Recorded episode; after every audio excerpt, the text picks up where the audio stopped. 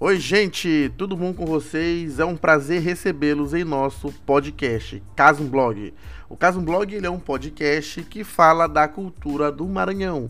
E hoje nós estamos trazendo um episódio muito especial, cujo tema é curiosidades sobre a Casa do Maranhão. E aí, estão preparados para navegar na cultura do Maranhão? Vamos lá!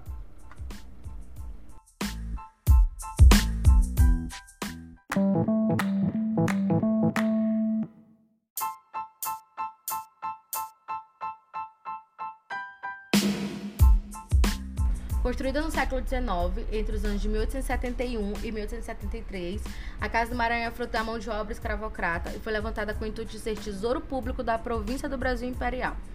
Parte de sua estrutura foi feita com uso de pedras de cantaria. Pedras essas que vieram de Portugal em grandes navios eram utilizadas para serem lastros, ou seja, para que esses navios não desequilibrassem no mar.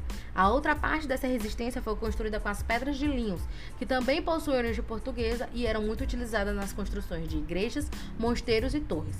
A Casa do Maranhão possui suas particularidades. Vista como tesouro, ela está localizada na rua Trapiche, que significa armazém.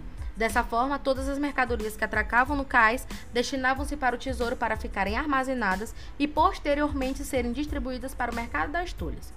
Após o período imperial, que durou até o ano de 1889, o Brasil se tornou república e, consequentemente, a Casa do Maranhão se tornou Secretaria da Fazenda, tendo a mesma função de tesouro público, contudo, em outra intuição política. Esse foi seu maior período enquanto entidade que cuidava de causas burocráticas e até o ano de 2002, durando 113 anos. Em seguida, a casa passa por mudanças radicais, tornando-se Casa de Cultura abrigando as exposições temporárias e permanentes que falam sobre a cultura maranhense.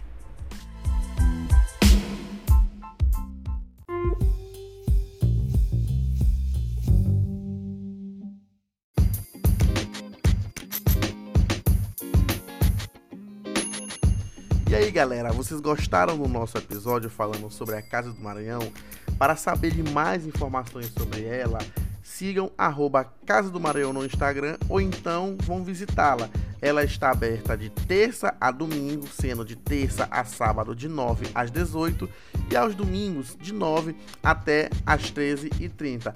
Ah, e não esqueça, nos siga nas redes sociais, é arroba site Vlog e também não deixe de compartilhar os nossos conteúdos. Curta, comente e compartilhe, gente é fundamental para o nosso trabalho. Muito obrigado pela audiência, muito obrigado pela atenção de todos. E é isso, gente. Ficamos por aqui. Até já!